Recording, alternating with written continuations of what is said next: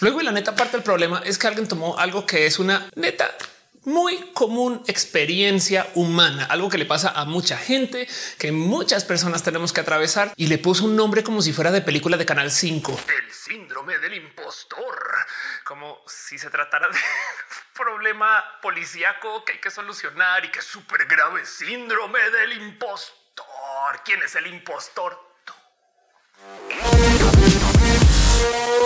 Vaya modo tan rápido de sentirse completamente falsa como haciendo por segunda vez un video que ya había hecho en este canal. Mucha gente me ha escrito desde que hice un video acerca del tema del síndrome del impostor, preguntándome, Ofelia, ¿cómo se lidia con el síndrome del impostor? Dejando de lado que ese video se trata acerca de exactamente eso. Como ya pasó tanto tiempo, decidí, la neta, rehacerlo. Así que hoy vengo acá para sentarme con ustedes a hacer una versión un poquito más corta y más al grano de cómo lidiar con esto del famoso síndrome del impostor, que no, no es una película de Canal 5 y tampoco es algo por lo cual nos deberíamos andar aterrorizándonos. Es algo muy común para la gente que nunca se lo hubiera imaginado. Les voy a contar un pequeño secreto acerca de Ofelia y es que dentro de todo y todo, yo sé que no lo aparento. Yo soy una persona muy introvertida. Sí, ya sé, ya sé. En mi familia se burlan de eso, que cómo pasó de ser el niño tímido a la morra que se presenta en el zócalo enfrente de chingos de personas y que se ve súper confiada siempre que lo hace. Actuación aprendan impro. Pero si acaso ahí donde lo ven, este cuento del que existe gente introvertida, extrovertida es,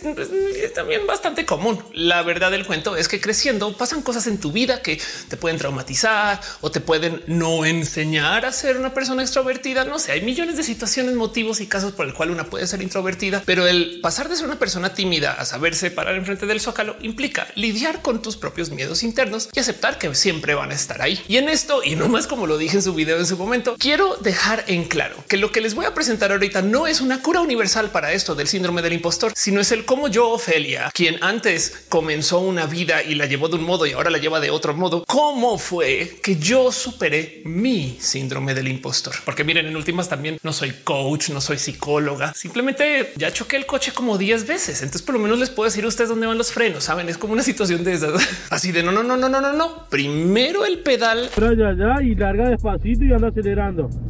Despacito, despacito. Así. Sobra decir que si ustedes ya llegaron a este momento del video y todavía se siguen preguntando de qué hablas, Ofelia, qué es esto del síndrome del impostor, es muy probable que este video, la neta, no sea para ustedes, pero aún así, porque estamos en YouTube, va a tomar dos segunditos para explicarlo. Y es que el síndrome del impostor es un sentir de potencial ansiedad, nervios, miedo, trauma o un millón de otras situaciones que nos hacen llevar a dudar de que nos merecemos estar donde será que estemos. Y ya, eso es todo. Es nuestra autopolicía, nuestra autocensura, nuestro autocontrol, que cuando por fin logramos algo chingón en la vida, lo primero que pensamos es, ah, obvio no, güey, o sea yo graduándome, yo, uh, yo contratada. No, no mames, ve. O sea, ojalá fuera así. La neta es un sentir súper profundo de hasta miedo a veces, no como que la neta, pues que les digo, somos personas listas y no sabemos autosabotear. Y de hecho, hay gente que actúa sobre estos sentires del síndrome del impostor y se limita oportunidades porque genuinamente siente que porque no solo estamos hablando acerca de que somos personas capaces, que se nos ocurren estas cosas así en chinga mientras estamos haciendo cosas en la vida, sino que también podemos ejecutar sobre eso somos personas que tenemos herramientas para aquello. Entonces como que sentimos que no solo es un no, no me merezco esto, sino que me voy a asegurar de que no me lo merezcan. Y ahí vamos, no hacer todo tipo de idioteces, estupideces, a sabotear. Es como ese meme del cerebro que se topa que no ha habido muchos problemas últimamente y le pica el botón autosabotaje. El caso, el síndrome del impostor es exactamente eso. Cuando sientes que no te mereces lo que tienes. Y de paso, esto es un muy sano sentir porque implica que nos estamos cuestionando un poco lo que hacemos en la vida. No queremos ser personas que a la idiota vamos como tomando todo lo que hay en lo que nos rodea y luego dejen de lado cuestionarnos nuestros privilegios. No nos cuestionamos el si era para mí, saben como que siento que el sentarse dos segundos y sentirnos mal por nuestros logros en últimas es parte de la creatividad, es parte del pues igual y a lo mejor si era para alguien más o esto existe en alguna versión en la cual se puede compartir con alguien o a lo mejor me faltó algo y en algunos casos capaz y sí. El problema está cuando no sabemos medirnos. Uno de los motivos por los cuales el síndrome del impostor está tan presente es porque hay un otro tema pendiente con el cómo aprendemos acerca de las cosas con las que lidiamos en la vida o con el cómo nos insertamos en el conocimiento en esto de cómo trabajamos. Una también experiencia común humana que se llama el efecto Dunning-Kruger. Para la gente que no lo sabe, es básicamente una medida de cómo la neta cuando no sabes, tampoco sabes cuánto no sabes. Mejor dicho, que cuando estás güey, cuando eres nuevo, nueva, novata, cuando acabas de comenzar, te juras que ya te sabes toda la cosa porque viste una esquinita y dijiste no mames, güey, ya entendí todo. Y no es sino hasta que te clavas de lleno que te das cuenta todo lo que no sabes. Un gran ejemplo es el famoso caso de la gente que acaba de comprar una cámara nueva y le está usando con todas sus configuraciones en automático y luego comienza a grabar videos para YouTube, como se está haciendo para este canal. Y ya con esa experiencia comienza a decir, ok, ya entiendo cómo es esto de la fotografía para luego cinco años después darse cuenta de la cantidad de estupideces, idioteces y cosas que no sabía que no sabía. Y por consecuencia te cae el 20 que estuviste varios años sin saber lo güey que eras. El efecto de Dunning Kruger es súper famoso porque se utiliza como para decirle a la gente. Sí, por eso es que hay gente güey que se jura experta automáticamente cualquier cosa que es medianamente verdad. De hecho, hay una gráfica asociada que conocemos muchas personas que hay donde lo ven y esto amerita su propio video, no es el efecto Dunning Kruger, es algo que apareció, que se volvió viral y se pegó al efecto Dunning Kruger en la publicación original de Dunning y Kruger. Nunca se le menciona y nomás ahora se comparte por todos lados y la gente sin saber de qué va la investigación de Dunning Kruger le añadió algo comprobando que la investigación de Dunning Kruger es verídica. En fin, el caso es que esto es un reflejo del cómo aprendemos, cómo convivimos con nuestro propio conocer, nuestro saber y en últimas cómo nos volvemos personas expertas. Y no es que me esté sentando acá para decirles toda la gente no va a estar rependeja. Simplemente les quiero recalcar que esto del síndrome del impostor viene del hecho de que nunca sabemos qué tan expertos realmente somos. O sea, bien que podemos llevar estudiando y trabajando 20 años en un rubro, pero hay alguien que lleva 60 y entonces como tú llevas poco, que son dos décadas, todavía te puedes cuestionar el sí, pero yo, no he visto todo el mapa. O sea, yo sé más o menos por dónde van las cosas. Entonces no sé qué tan pendeja soy. Por consecuencia, yo no sé si debería estar acá hablando como con tanta presencia acerca de estos temas y así. Y miren, les voy a decir algo. He hablado con gente muy lograda, muy millonaria o gente muy publicada o gente con una cantidad exorbitante de talento que igual de todos modos sienten lo mismo. ¿Qué tan común y qué tan presente es el síndrome del impostor? Hay un par de estudios que topan que en casos universitarios se habla de que más del 20% de los estudiantes en cualquier universidad grande pasa por esto del síndrome del impostor. Y del otro lado también tenemos un tema donde cuando ya estamos hablando de gente muy experta, muy lograda, muy adulta, lo que sea, hay también un común incentivo para que no lo comuniquen, aunque igual lo estén sintiendo. En mujeres, de hecho, esto es bastantes veces más presente, no más por el hecho de cómo se nos cría a las mujeres o el cómo se nos enseña a enfrentarnos contra la vida profesional. De hecho, es fenomenalmente normal cuando tú trabajas con hombres, el que todo el día te cuestionen que si realmente sabes de cosas. Como dato curioso, yo que soy fan de los videojuegos, varias veces me han dicho que el motivo por el cual a mí me gustan y yo sé de ellos es porque antes fui hombre, porque las mujeres no pueden saber. Saben el caso. Justo por esto es que hay una cantidad más de mujeres que reportan pasar por esto del síndrome del impostor, sino es que también está más normalizado que dentro del rubro de la mujer binaria estereotípicamente hablando, también las morras comunican más de sus sentires. Entonces capaz y también por eso se reporta más. Bueno, ok, ya el punto es que el síndrome del impostor está ahí. Y ahora la pregunta entonces es el ¿y qué hago? ¿Cómo lo enfrento Ofelia? A fin de cuentas, la pregunta aquí es el cómo soluciono este problema. Y entonces ahí les van cuatro tips de Ofelia Pastrana de cómo se puede potencialmente enfrentar el síndrome del impostor o cuatro ideas que me llevaron a que yo pudiera vivir con el mío. Para lo cual entonces quiero comenzar con exactamente eso. Número uno, esto no se va. ya un chico de gente dice no, no mames, Ofelia, ya denle al TF4, apaguen su compu. El tema con el síndrome del impostor es que como todo aquello, sentires y sentimientos, puede estar sucediendo por ahí una parte de nuestro cerebro que no necesariamente responde a lo que llamamos lo consciente que eso también de por sí otro video, otra plática. Pero el punto aquí es que el síndrome del impostor en últimas toca nombrarlo. Y miren, por eso digo que es como los sentimientos, porque si tú sabes que estás sintiendo ira, envidia, rabia, alegría, decepción, diversión, lo que sea que estén sintiendo cuando ven mis videos, pues el mero nombrarlos ya nos deja operar con ellos desde lo consciente. Así que lo primero que tenemos que tener presente es que a veces este sentimiento de ser súper losers y súper esta costumbre de como arrasar por el piso diciendo que sí, claro, yo soy súper perdedor, esto siempre me pasa y demás, pues en últimas nos deja rescatar el hecho de que sabemos que nos estamos sintiendo así. Porque déjeme decirles que cuando lidiamos con todas estas cosas que se enfrentan con la ansiedad, una cosa es sentir ansiedad y otra cosa es sentir ansiedad por tener ansiedad. Y si tú no entiendes que el sentimiento base es me causa ansiedad, que Ofelia ilumine diferente cada video. Entonces, pues si no podemos nombrar eso, luego no vamos a entender por qué sentimos la meta ansiedad. Es un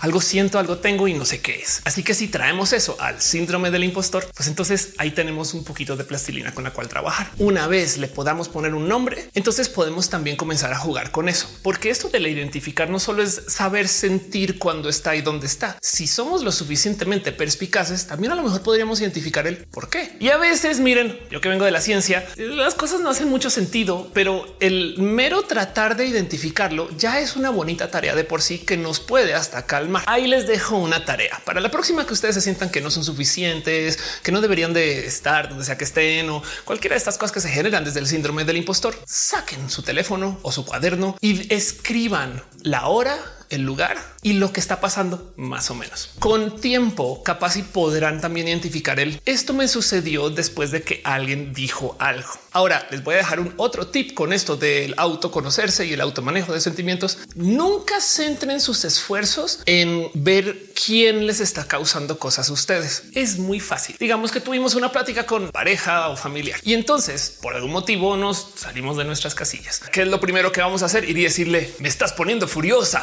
estás haciendo que me dé rabia y por consecuencia al mirar hacia afuera del por qué estamos acá, estamos dejando en zonas fuera de nuestro control el por qué nos sentimos como nos sentimos. El modo de romper con eso es el pensar yo. Gran tip para cuando hablen con sus seres queridos, en vez de decirles me estás haciendo esto, me hiciste aquello, piensen ustedes en el cómo me estoy sintiendo. Díganlo en voz alta. Yo siento, yo estoy, yo respondo, yo observo. Si arrancan con ese yo, entonces a lo mejor pueden identificar el cuál es el miedo real que nos está despertando la situación actual. Así que en vez de un me estás haciendo enojar, es un me siento amenazada o me siento ignorada o desconectada, que en últimas pueda llevar a que podamos por lo menos negociar o tratar de entender por qué nos sentimos así. Lo mismo cuando documenten todas sus situaciones y momentos cuando estén lidiando con el síndrome del impostor. Si ya lo estamos documentando, digamos a nivel 2, que es con el y por qué me siento así, si lo documentan con el me sentí, observé, yo, yo, yo, a lo mejor podemos dar con el qué es lo que lo detona, lo cual entonces nos lleva al número dos en la lista de cosas que Ofelia ha observado que le sirven para lidiar con su síndrome del impostor. Y es que la otra cosa es que nos estamos inventando la vida.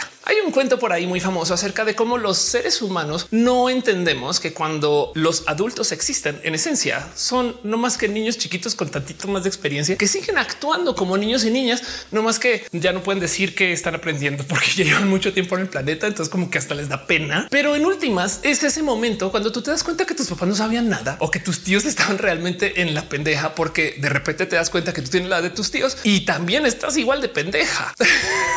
Digo, no es queja, es la experiencia humana. Como que creciendo nos enseñan a separar los papás, nosotros. Y luego de adultos como de no mames, güey, la banda neta no sabe ni madres, güey. Todo el mundo está improvisando, todo el mundo está inventando todo, güey. Y además, nosotros que vivimos en la era del Internet, de las redes sociales, de la realidad virtual, de la comunicación inmediata, de hablar con la familia por WhatsApp, de lidiar con todo nuestro trabajo vía una laptop, pues claro que estamos lidiando con situaciones, experiencias para el cual no hay conocimiento general milenario. No podemos ir y consultar acá, no sé, el arte de la guerra de Sun Tzu para ver qué pasa cuando alguien en Zoom no se conecta chido y entonces cómo te enfrentas con eso. No existen. Si bien evidentemente hay conocimiento fundamental acerca de las experiencias humanas, hay mucho del cómo nos estamos deviniendo hoy que la neta nadie se pudo haber imaginado esto hace 10 años, 10, hace 10 años a duras penas estaban comenzando los celulares inteligentes. Piensen en eso y más si le sumamos la diversidad. No me he querido meter al tema de cómo se comporta esto cuando se habla de gente neurodivergente, primero que todo porque no lo soy, creo. Y entonces no tengo ningún modo de agarrar algo de experiencia y así es cuando no eres una persona neurotípica. Pero del otro lado, cuando eres una mujer trans, cuando eres una mujer bisexual, o sea, tú no puedes ir a hablar con tu abuelo de oye, ¿Cómo le hacían en tu oficina con la gente polisexual pan romántica que transicionaba a géneros no binarios, abuelo? Ya. el caso es que quiero dejar todo esto sobre la mesa porque si el primer paso es que hay que identificar que esto sucede y que no sucede y ojalá el por qué estamos respondiendo de nuestros modos a esto con sentir o con digamos que despertar alguna forma del síndrome del impostor. El segundo paso es darnos cuenta que nadie sabe cómo lidiarlo chido. No hay una solución global. Lo siento, toca improvisar y toca entonces meter las patas en nuestra solución. O sea, tú no puedes aprender a cocinar perfecto desde el comienzo. Tienes que romper cosas, quemar la cocina, si querer algún día untar la cola del gato en aceite. Yo no sé, esas cosas que no es que yo haya hecho, pero me entienden. El punto es que hay que aprender y tenemos que quitarle el miedo al andar de falsas. Esto de que se ve mal, de que alguien sea una inventada, atenta contra el aprendizaje. Así que entonces vámonos con el punto número tres. Hay que asumir una dosis de me vale gorro. De tantas cosas de la vida. Esto es muy difícil de hacer y muy fácil de decir. Claro, si tienes depresión, sé feliz, pero me entienden. El tema es que nos enseñaron que todas las entregas tienen que ser épicas. Todos los trabajos que hacemos tienen que ser representantes de lo que hacemos y que todo lo que se muestra y salga al público tiene que ser bueno. Pero volviendo al cómo aprendemos, cómo aprendemos. Ahí les dejo la pregunta. Cayéndonos, dándonos madrazos, metiendo la pata. Aprendemos 10 mil veces más de nuestros accidentes y caídas que de los éxitos. De hecho, hay una cantidad ridícula de éxitos que la gente como que no sabe porque es güey, no me salió, lo grabaste y ya. En vez de entender el todos los modos en los que pudo haber fallado y todo lo que se hizo para evitarlo. Por consecuencia, la máxima del aprendizaje, aparte de él, aprende a tener curiosidad o desarrolla tu curiosidad, es que tenemos que saber que para poderla lograr hay que ser inventadas, sí o sí. Fingir hasta fungir. Fake it till you make it. Es tan sabido que tenemos que ensayar antes de hacer, que es raro que luego la gente por motivos se acerquen contigo y te digan cosas como, ¡ay, qué falsa que e! En vez de apreciar de que estás intentando hacer cosas. ¿Y por qué lo digo? Porque a veces el síndrome del impostor es este mismo sentir que nos enseñaron a no valorar el esfuerzo y sí valorar el producto final. Si nos dio por aprender a cocinar y la neta si metimos la cola del gato en aceite y por algún motivo sin querer también aprendimos, vayan con el veterinario, salven al gato, pero pasando la experiencia, luego también tenemos que sentar cabeza con él. Estoy aprendiendo. Cuando vemos gente que está andando en la calle, en un coche, carro que está, no sé, andando a dos por hora en el carril que no debería de ser y que atrás tiene sticker que dice estoy idiota porque estoy aprendiendo. Eso lo deberíamos de valorar. Que alguien quiera aprender a hacer cualquier cosa quiere decir que quiere mejorar. Es impresionante el cómo la gente se siente superior al hundir a las personas nuevas en cualquier rubro y luego en esencia actuando como cuida rancheros, no la gente que dice los verdaderos skaters son estos, los que ya hacen mil cosas, los verdaderos músicos son aquellos, el verdadero metal es el que saben estas personas que luego al mismo tiempo que le dicen a toda la gente nueva que no pueden estar en su espacio, luego dicen, pero ¿por qué no es más popular? Porque ya, ya no queda nadie que le gusta esto. Pero el punto aquí es que para poder desmitificar nuestro síndrome del impostor, quizás puede ayudar el pensar que lo que estamos haciendo en últimas capaz y no es la entrega final, sino un ensayo. Si les dijera cuántas veces grabo yo algunos videos antes de publicarlos, cuántas veces ensayo yo alguna canción antes de poder tocar bien en la guitarra, cuántas veces me he sentado yo a pensar cuántos videos he hecho en YouTube. Les invito a que vayan y cuenten en mis, creo que son seis canales, cuántas veces he subido yo un video a esta plataforma y todavía siento que me falta kilómetros por delante de aprendizaje, pero a la hora de hacer siempre es mejor hacer de más. Si ustedes piensan que todas las entregas tienen que ser épicas, es posible que no arranquen porque les va a dar miedo hacer una entrega parcial y entonces no van a poder progresar. De nuevo, aprendemos a los golpazos. Así que lo que tenemos que hacer es pequeñas mejoras, sacar las cosas mal hechas y así. Sí, yo sé que está mal hecho, está aprendiendo andar con el sticker de perdón. Es que es la cuarta vez que manejo un coche y pues el coche es estándar. Entonces no sé por qué me obligaron a aprender esto, pero aquí estoy la sociedad y la cultura del éxito está tan centrada en los hipermillonarios y en la gente que la super logró y demás que se nos olvida que es mejor hablar acerca de las metidas de pata. De hecho, existe un ciclo de conferencias que se llama Fuck Up Nights que se dedica a preguntarle a gente que tiene alguna forma de logros o no el cómo ha metido las patas y no saben lo bonito que es escuchar de estas personas el cómo gastaron dinero, se quemaron puentes, cerraron puertas, hicieron metidas de pata tan titánicas que algo de ahí se puede aprender. Así sea un no, no mames, yo no estoy tan jodida como ese güey, por lo menos. Dice mi maestro Piolo Jubera que lo que deberías dejar hacer es dejarte caer. Quizás a propósito dejarte caer un día de bajada lo vas a poder solucionar. Donde la analogía va algo así como un pues claro, cuando te caes, ves el techo y dices ah, no mames, por eso es que estoy claro. Ahí te caen los 20. El punto es que si entendemos que vamos a romper huevos, quemarle la cola al gato, chocar el coche, subirlo a la banqueta, rayar la puerta, hacer cosas mal, pues entonces por ahí al quincuagésimo intento, a lo mejor ahí sí nos va a salir bien. Y eso nos puede ayudar a enfrentar el síndrome del impostor, porque en vez de pensar un uy, la estoy logrando, quizás es un claro, es uno de mis 200 ensayos. Algunos salen, otros no. Y entonces en eso, pues ya sé que no estamos aceptando de lleno el éxito que nos estamos tratando de quitar por convivir con el síndrome del impostor, pero nos estamos quitando la ansiedad. Y entonces en eso tenemos un tantito más de paz mental. Si les sirve el consejo, adelante. Y entonces, no más por repasar. El paso número uno es identificar que esto existe y aceptar que esto es parte de la experiencia humana. Ponerle nombre, capaz y documentarlo. Y verán ustedes qué tan nerds se quieren poner con la situación, pero pues por lo menos poner una banderita diciendo esto fue cuando me sucedió. Luego el paso número dos es entender que nadie sabe cómo solucionarlo y por consecuencia cada solución tiene que ser la medida para ustedes. Por eso también este video, no siendo yo coach ni psicóloga, pues no me da tanto miedo de hacer. Cada quien va a encontrar su camino y entonces va a ser una cosa como muy tipo los Jedi encontrando su fuerza interna. Luego el paso número tres es aprender el cómo desmitificar el logro o como lo tengo en mis notas, darnos una dosis de valeverguismo, aprender que las cosas con las cuales vamos a solucionar estos problemas nos podrían funcionar mejor si no esperamos tanto de nosotros. Y ya sé, ya sé, es una súper derrotista, pero es que el tema presente aquí es que existe una cosa que se llama el síndrome del impostor y nos genera ansiedad y miedo y nos hace pasar la requete mal. Entonces, pues es una técnica para enfrentarlo y si funciona, hey, entonces ya no es estúpido, aplica para la vida ese consejo también. ¿no? En fin, pues el caso es que luego de estos tres, el punto número cuatro es el cómo enfrentarlo directamente. Ya sabiendo que existe, ya sabiendo que cada quien tiene una solución diferente para poderlo enfrentar. Entonces, claro que tenemos que tener soluciones igual de ñoñas y tetas como los primeros tres puntos. Una de estas en particular viene de un sinfín de consejos que he recibido de convivir con gente justo en el teatro impro. El tema es que el síndrome del impostor es nuestra policía. Y si se acerca a la policía y nos detiene en la autopista, nos dice alto ahí, tenemos que hablar acerca de sus logros recientes y el cómo ha hecho usted para estar acá porque puede que no se lo merezca. Lo peor que podemos hacer es no responderle al policía. Acto seguido, gente en la autopista mentándole madre a la policía. Ofelia me dijo que yo le respondiera a usted, señor policía, no presos. Me entienden.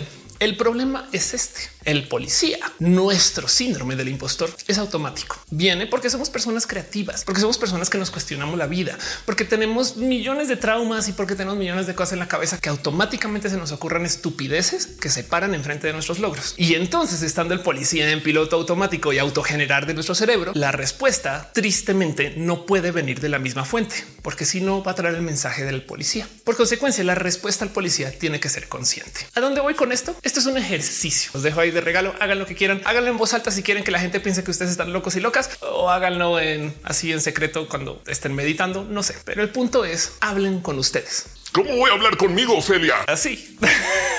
Cuando se acerque con ustedes uno de estos pensares de no mames, güey, no te lo mereces. Entonces imagínense que existe una persona en el coche que es su cuate o cuata o su amigo no binario súper chido, súper cool que está ahí y tiene ideas bien chidas. Y entonces se están imaginando a esta persona. Esta persona se voltea y le dice, a ver, a ver, un momento, señor policía. ¿No cree que hemos trabajado lo suficiente para estar acá? A lo cual es posible que el policía tenga una respuesta porque somos personas listas y ocurrentes y se nos van a ir a la cabeza. Entonces vamos a encontrar todo tipo de modos de justificar las estupideces como siempre lo hacemos. Justo la misma policía que nos dice, claro que puedes hoy consumir este vicio o hábito del cual estás tratando de dejar solo por hoy, porque fíjate que y entonces tiene 10 motivos por los cuales puedes hacerlo. Así somos, somos personas creativas y nos justificamos hasta las cosas más idiotas del mundo para podernos hacernos mal. El imaginarnos una persona que le responde trae estos problemas a lo consciente. Si podemos contraargumentar, a lo mejor eso nos ayuda a que se calle el ruido, pero la contraargumentación tiene que ser consciente tenemos que hacer uso de nuestra imaginación y tenemos que imaginarnos a una persona en un coche respondiéndole a un policía, el policía diciendo estupideces.